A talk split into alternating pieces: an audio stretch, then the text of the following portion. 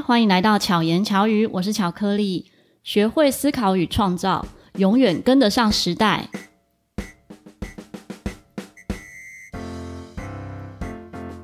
大家好，我是呃书豪老师，那有时候大家会叫我绿茶老师啊。你在介绍的时候，小朋友会说你是绿茶婊吗？嗯、这个问题啊，有点困难。如果年纪大一点，他们可能会讲，嗯，但但是讲我就会说，哎、欸，你这讲不好听的话哦。但大，大人比较不会吧？对，大人比较不会，大部分都会是说：“老师，那个绿茶好喝吗？”哦，或者说：“老师，绿茶不好喝，那我也要喝红茶，有没有别的茶？为什么你要叫绿茶？”对，好，就像我叫巧克力一样，小朋友就会说：“是有加糖的吗？是几趴的这样子？”没错，我觉得食物类的绰号都很容易会变这样，嗯、好吃吗？好喝吗？的那种感觉，也比较容易记忆啊。没错，没错。这样子一听，大家有发现他教学的年龄层吗？你的教学年龄层蛮广的，对不对？嗯，我的年龄层大概是国小，大概一二年级，然后一直到成人。那我最老的学生有到七十几岁。哦，对，我们先来介绍一下绿茶老师，就是书豪的专业。你先自我介绍一下。我现在在橘子苹果儿童城市学院，我们在做那个课程计划。那我主要做的是做城市的课程。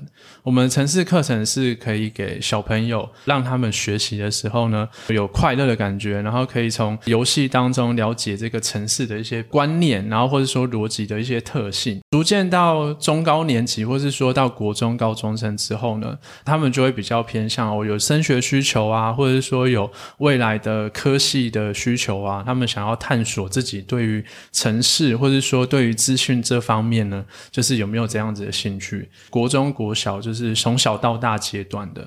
到了成人阶段的时候，因为我跟巧克力老师，我们是在社大认识的，对，对，有就是去年有一个因缘机会之下，然后刚好碰到。那在那之前呢，其实我是巧克力老师的粉丝，我我超惊讶的。真的，真的，对，就是没有想到，哇，真的是我我认识的巧克力老师要来耶，这样子，对。然后就是在社大这边的话呢，那我们也是有带带那个城市课程。那我们的社大的程式课程是给成人上的，嗯，那成人的话就会比较偏向，因为大家年纪都不太一样啊，有的人可能是工作的需求啊，有的人可能是自己有兴趣啊，那还有一些是。因为社大和有些年年龄层会偏大，嗯，那他们可能就是退休了，想知道，哎，现在这是什么？到底什么是写程式？对，写程式什么？我我连电脑我都不懂，我要写程式要做什么？对，就是像这样子。所以我蛮好奇的，如果完全不懂电脑的话，他也可以学习写程式吗？当然可以啊。为什么呢？因为我觉得它城市的本质是逻辑，哦、就是你对于做一件事情有没有一个逻辑。嗯，对，像常常有人会说，呃，那个谁谁谁他没有逻辑啊，他做事的时候一下这样子，一下那样子，犹豫不决那个。嗯，哦，那这个就是一个逻辑。那它城市的特性是能够把这个逻辑呢变成一个实际上比较具体的东西。嗯，那去做的时候，因为城市就很像机器人一样，你就要这样子做。他就哦，yes，然后这样做哦，就 no，嗯，嗯，所以他会告诉你，明确告诉你对或错，或是说有一个正确或是不正确的结果，对，所以才会说，就算不懂程式的人，其实你也可以透过程式来了解自己的逻辑，或是建构这个逻辑的这些知识。嗯嗯，像我周遭很多工程师，不同类型的工程师，然后有一些朋友现在从事的工作就是写程式、写 code，就有蛮两极的状态。有一些朋友呢是超爱写程式，他们觉得在写程式的过程中得到心流，就是会很开心自己做的那个作品。但我不能理解他的那个 那个开心是什么。可是也会有一些朋友是写得很痛苦。呃，我自己有一群伙伴是一起玩音乐，然后他们也是工程师嘛，他们就在那个我音乐教室的白板上写满。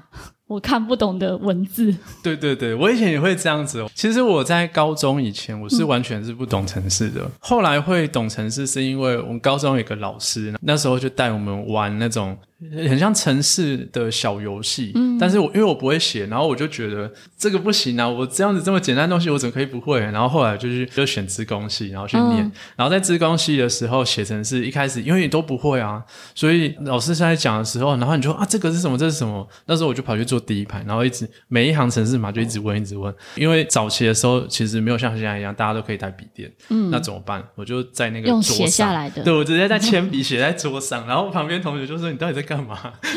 就现在桌上，那到时候还要擦掉。对，到时候就拿铅笔再把它擦掉。嗯嗯，对，差不多是这样子。你自己是喜欢写程式的吗？以前的话蛮喜欢，对。嗯、那在来做这个工作之前，有一阵子也是在科技公司当工程师。嗯哼，对。当我那时候做完之后，我觉得，嗯，我们有些写程式的工作，其实它有点。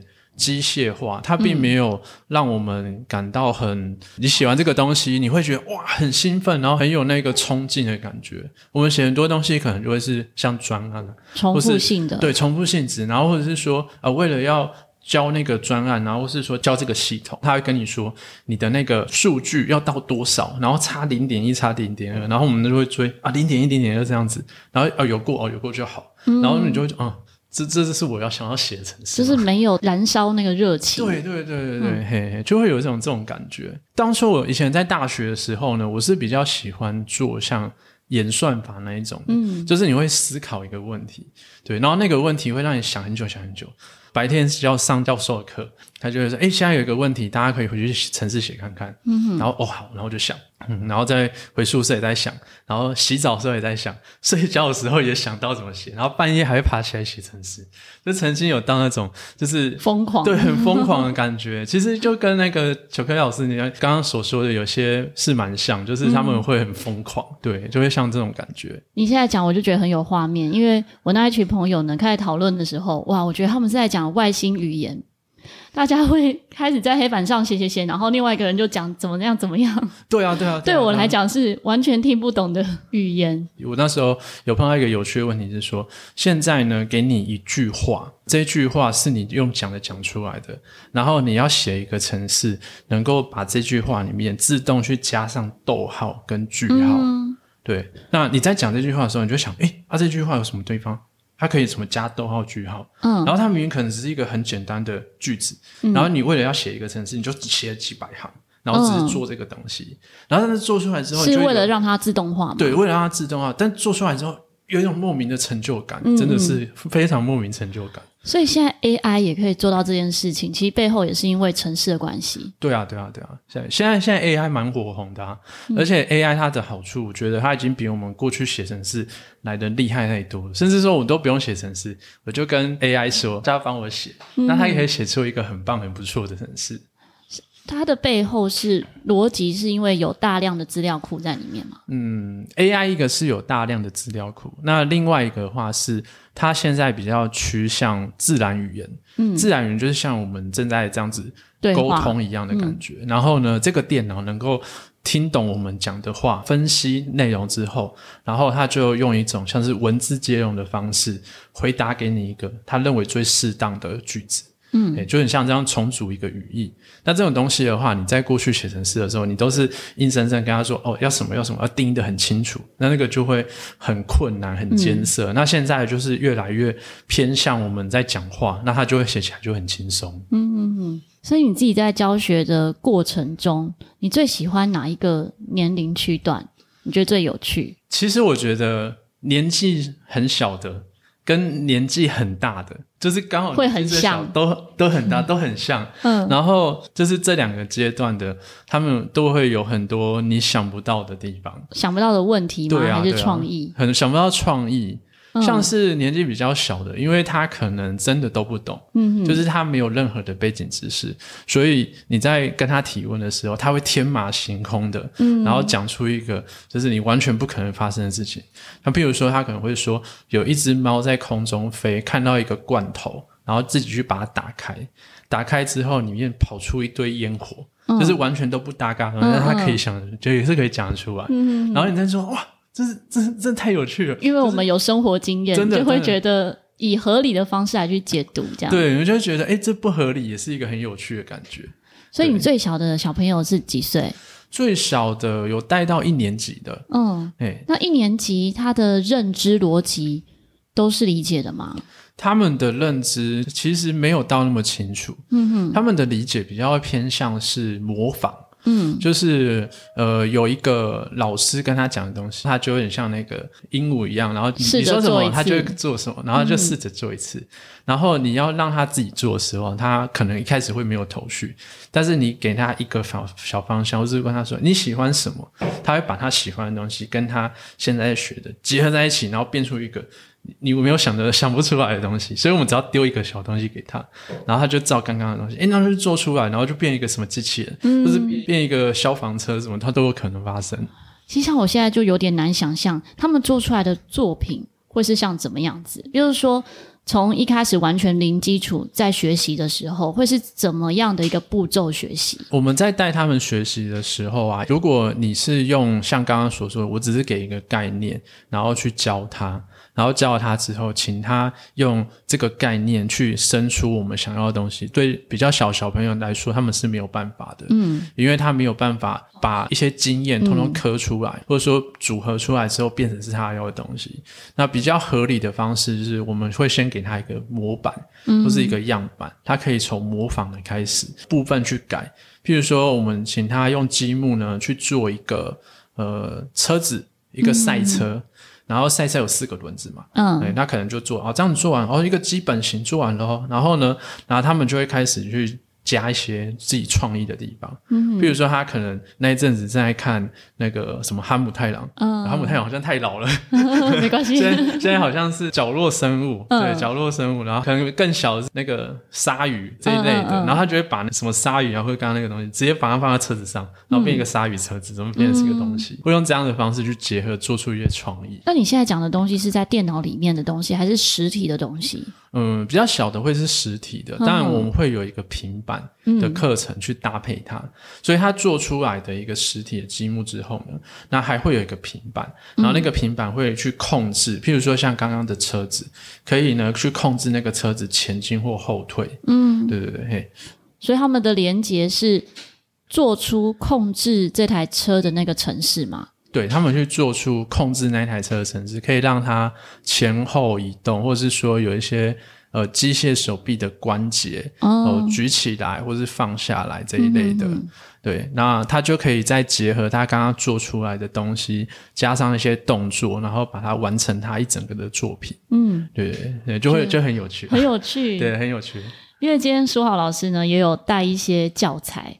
然后我看到的时候觉得哇，好可爱哦！做起来很像是绘本的感觉，然后又有一些题库，感觉上好像写完这些题库就会写出城市，是这样吗？可以啊，可以啊，对，就会就会写出城市，然后这种城市感觉会比较像是在闯关。嗯，然后那闯关就是哦，你是一个外星人，那叫一个艾伯特，然后艾伯特到一个星球之后呢，然后在那星球上冒险，发生了很多事情。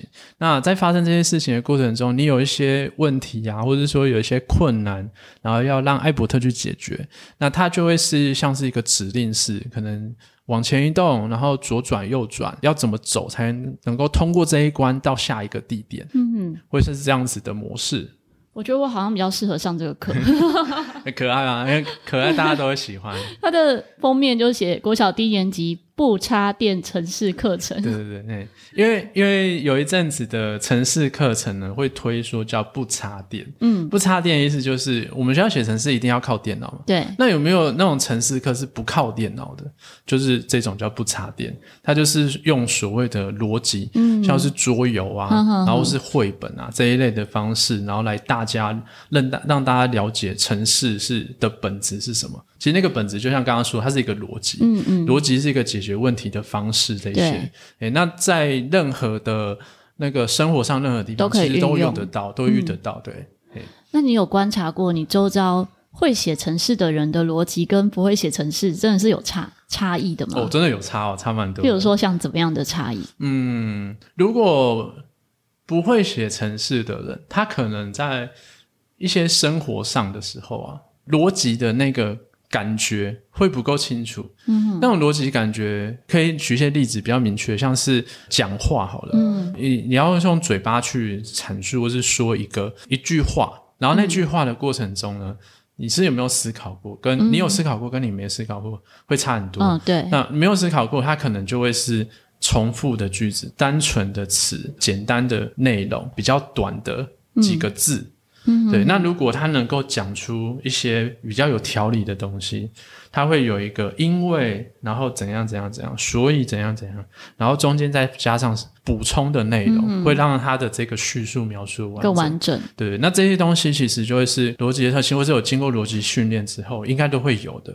嗯，对。嘿，觉得每个人好像都。适合学习的感觉，当然啦，当然，它是它其实它是一个工具啦，嗯，就是看怎么样去使用工具，嗯，对吧？要像国小的，或是说在学学生的。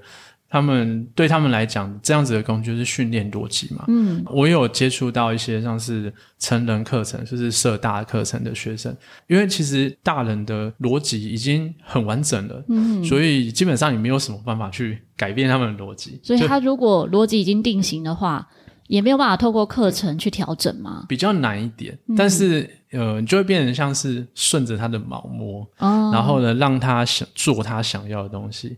他会从他的逻辑，然后再结合你给他的问题，然后去做出一个新的内容。嗯，对，那这他也是可以做出来，而且他也是会有成就感。嗯，所以成人跟小孩在上课的差别就会比较不太一样。嗯，对，然后你的教法，或者是说你想要带给他的东西，你想要让他在这个课程学到的内容，也会不太一样。像成人。如果完全零基础开始学习的时候，他是会从什么样的角度？因为像小朋友的话，会是有实体，让他从实体的操作去入手。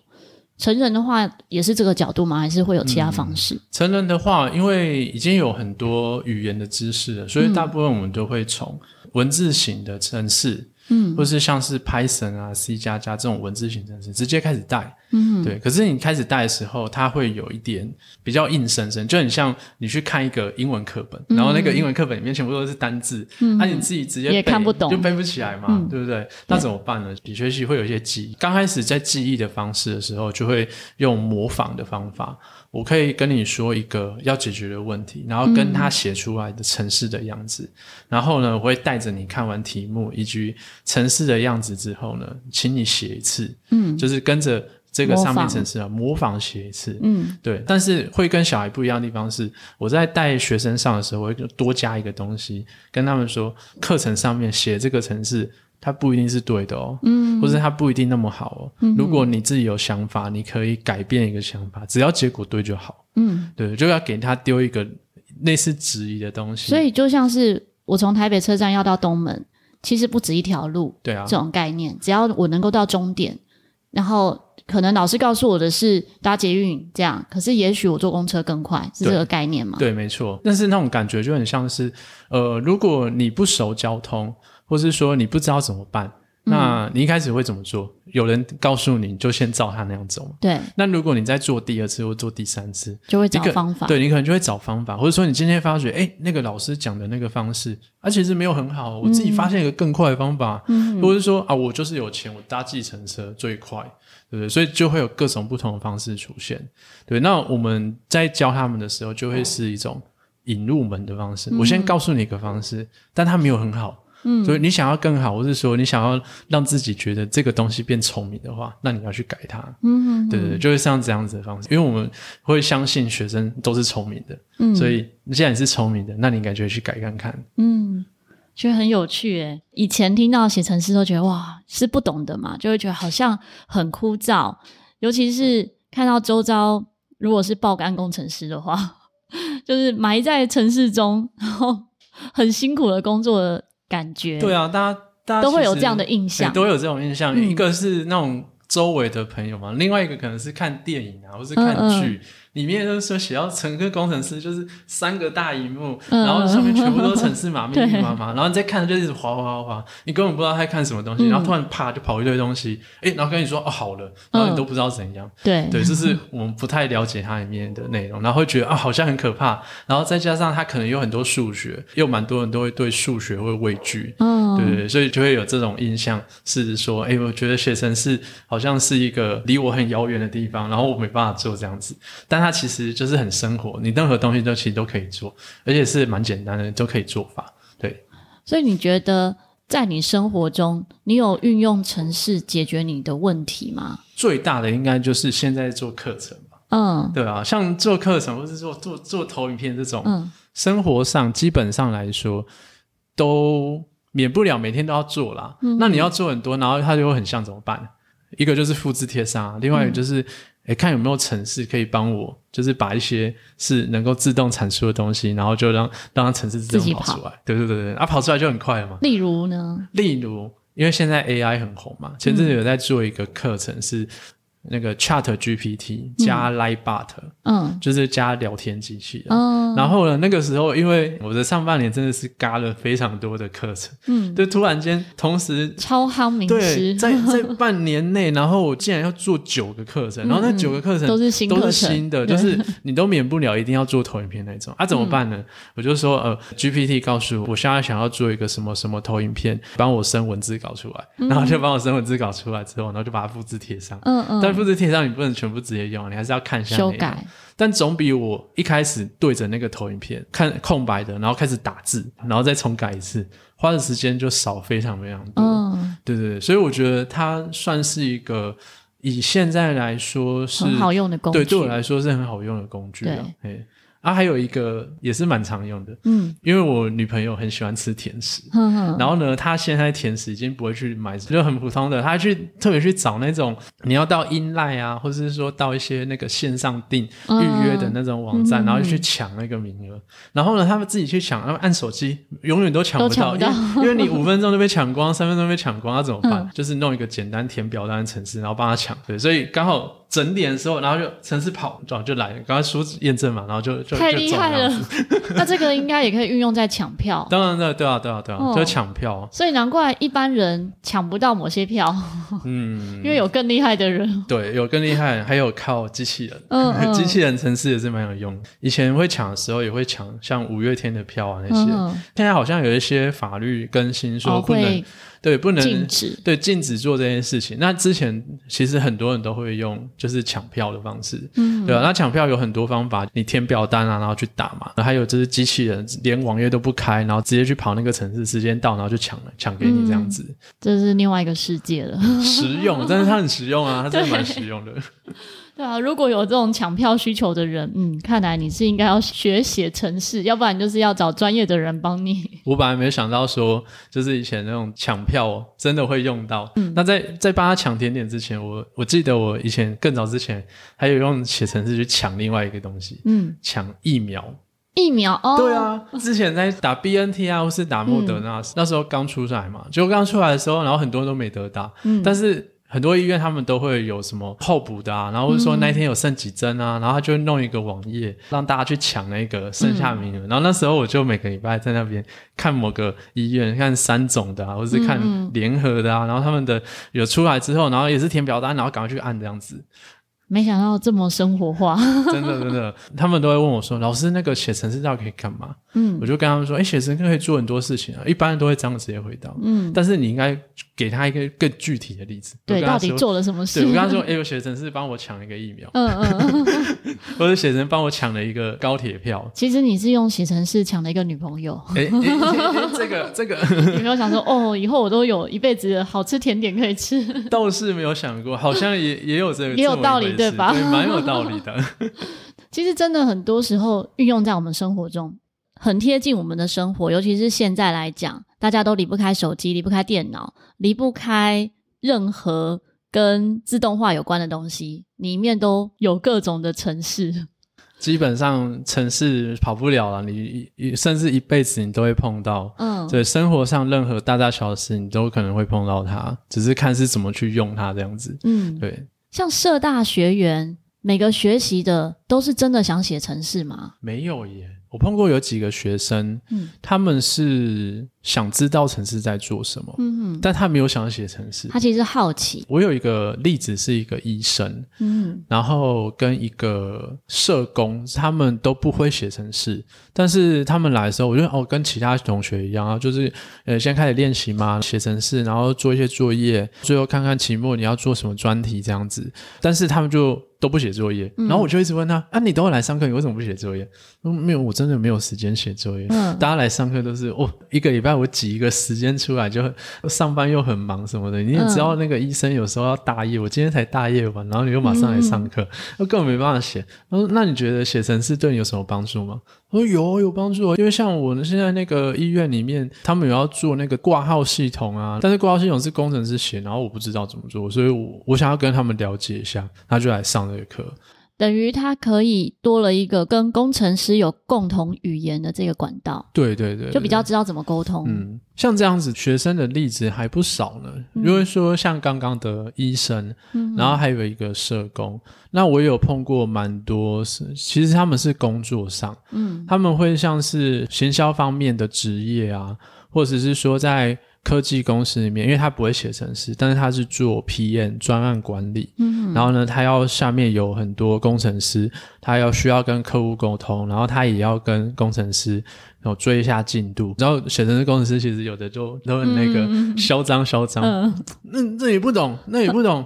不要跟你讲，你自己去看。我都帮你写那样子，他们就很丧气，然后上课就跟我讲，然后哦哦，这这没什么啦，只是工程师都习惯这样子，他们他们不是有意的，嗯、我会这样跟他们说，然后带他们了解，然后他想问的问题是什么样之类的，然后让他去解决。嗯，嗯，因为在社大上课的时候，跟在公司里面的其实不太一样，嗯、因为我社大上课是比较自由一点。嗯。我让他们学生，他们来自各行各业，做他们想要做的东西。像我有一些学生，他们是公务人员，然后还有学校老师。嗯、公务人员的话，有一个学生，他是在海关工作。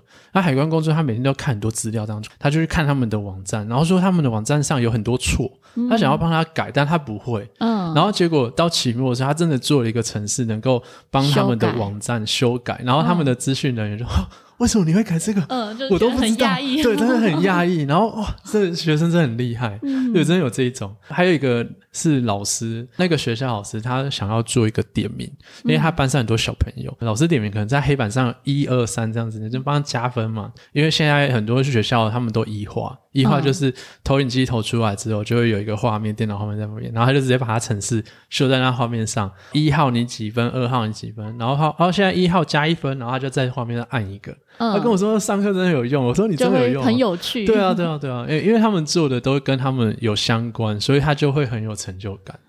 像这个，我就想到，虽然我不会写程式，可是在操作这一些，比如说像你刚刚讲到点名系统，我之前疫情期间上一些线上课，然后那个学校呢，它是有点名系统，我们要点名之后回报给学校，还要每一个学生写评语。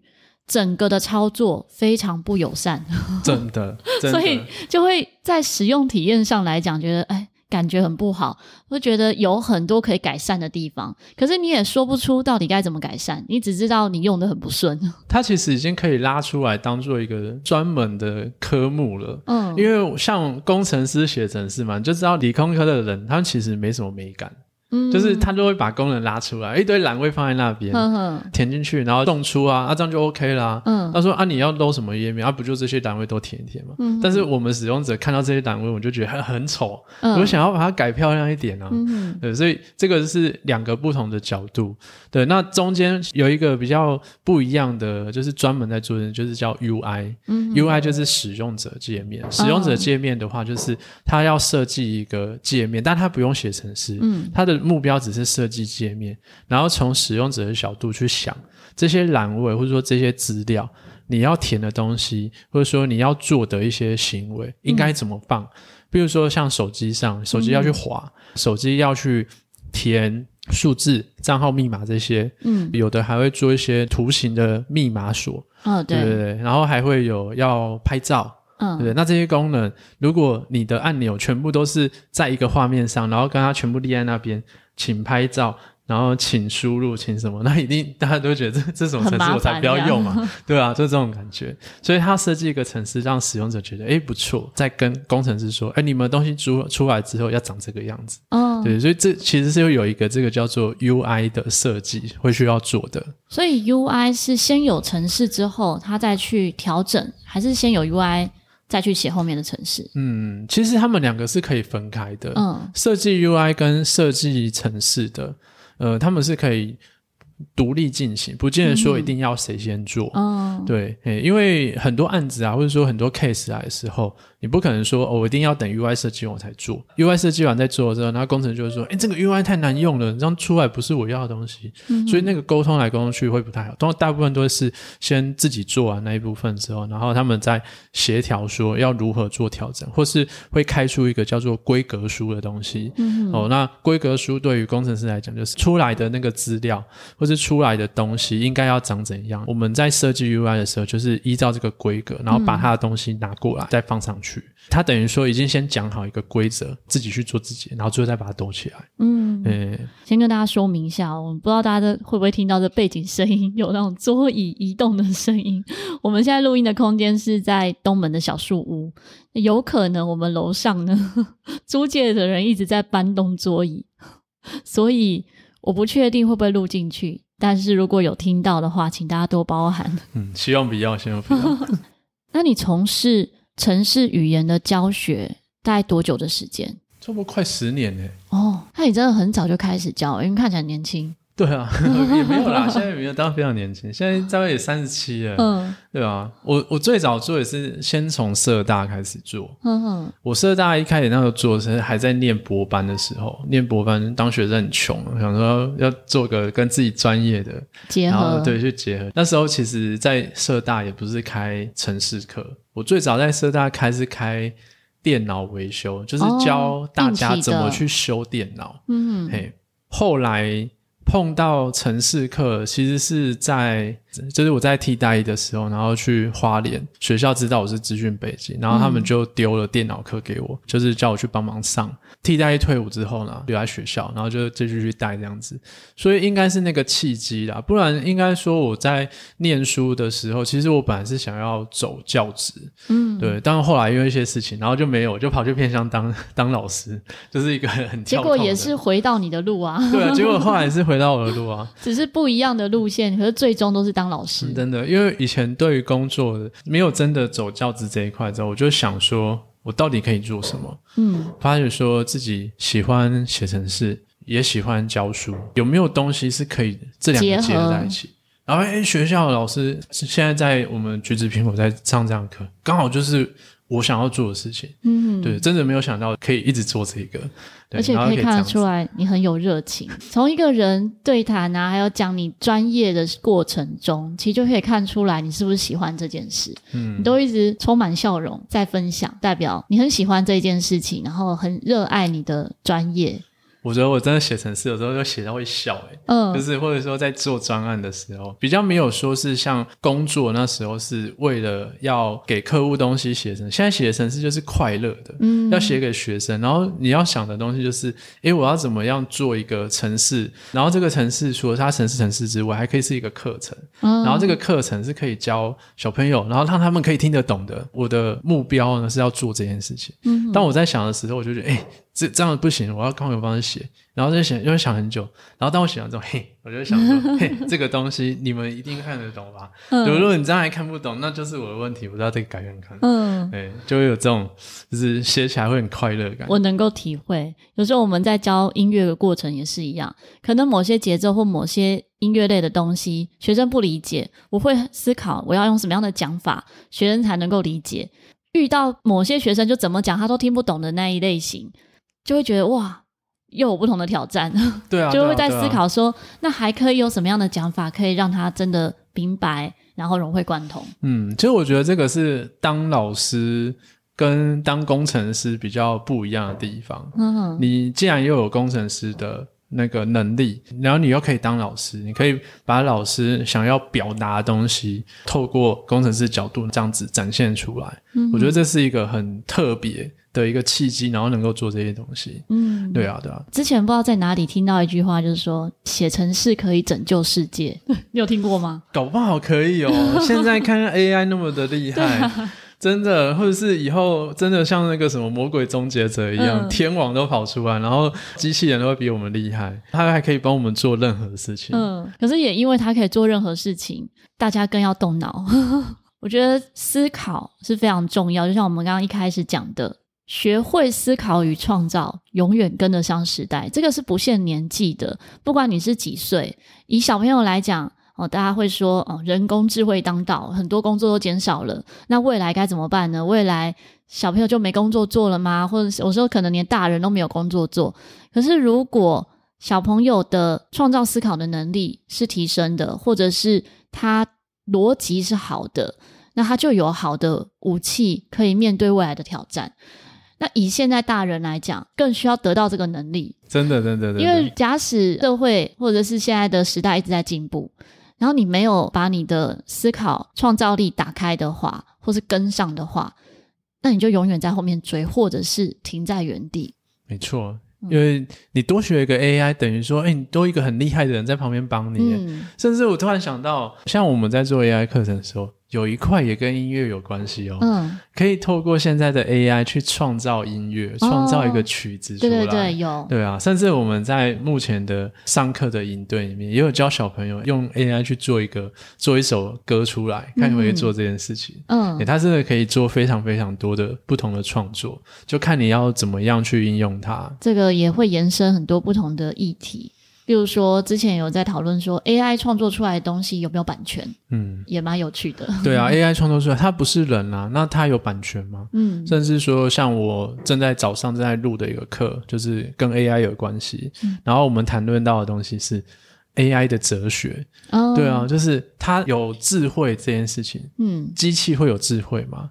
那机器如果有智慧的话，那它会不会思考？它有没有意识？嗯，这个就是在。程式上，你会觉得说啊，机器不可能有嘛？那有没有办法，呃，去证明它，或者说那个未来它会不会真的变成有意识？因为 AI 现在变得好像你跟他讲话，然后他会懂你的语气是什么，跟以前可能不一样。我比较好奇，那他有道德吗？这个道德是经过学习来的，还是谁给他的，或者他自己产生的？这个道德哦。如果说是我们给他们的话，那它其实就是做出来的，啊，嗯，它就不是本身产生的意思，就回到就是 AI 的哲学这件事情上。嗯，但以目前的 AI 来讲，还是后面的工程师或是那个公司他们。下给他的命令，嗯嗯，所以像有的人会觉得，哎，现在那个 AI 就是 ChatGPT 啊，它好像跟当初比起来有变笨，然后好像没有以前那么厉害，为什么？因为，被限制住，对，它被限制住了。啊、你可以想象说，刚出来的 AI 呢，它什么话都会乱讲，嗯，然后它会讲一堆莫名其妙的东西。但是现在你再问他，他跟你说这个我没有办法回答，嗯、那个我不知道，嗯、这个不可以讲。你就很像那种一开始是一个没有经过训练的小孩，他可以天马行空的任意的创作，嗯，对。但是经过社会化或是经过一些制度之后，你慢慢变得比较正常。该讲，什么不该讲。对。可是那个时候，其实你也没有那么有创造的特性。嗯，嗯，我觉得这之后也可以再聊更深的话题。可以，当然了。今天很开心可以跟书豪老师聊到。关于写城市这一块，其实我们陆续在巧遇达人中有几位来宾呢，也都有一城市设计的背景，只是不一定是以这个为主题来聊。那今天的这一个主题呢，不知道有没有帮助到你，或者为你打开一扇门呢？像我自己就会觉得，哇，如果有机会，我也要来学习、了解看看，因为不了解的事情，你从外面门外观看，你永远不知道门里面是什么。你要真的去实际的尝试了，学习过之后，你还知道那个世界是长什么样子，对吧？希望大家都可以喜欢城市啦，嗯、但是你不用说觉得写城市很可怕，聊聊嘛，然后是了解它，然后知道逻辑是什么，不要让人家觉得哦，你这没什么逻辑的对，那我算有逻辑的人吗？嗯，巧克力老师非常有逻辑，哦，真的吗？嗯、真的，所以我是可以学习。当然，当然是没有问题的。哇，被鼓励了。如果喜欢这一集节目呢，欢迎可以分享给你周遭的朋友。假使想要更进一步的了解书豪老师教些什么课程，可以看资讯栏有相关的连结。如果有任何想要跟我分享的话呢，在资讯栏里面也有说说巧巧话，可以留言给我。也欢迎在各大平台按赞、关注、给五颗星。希望书豪老师和巧克力可以陪伴你，巧妙克服生活中的压力。我们下次见，大家拜拜，拜拜。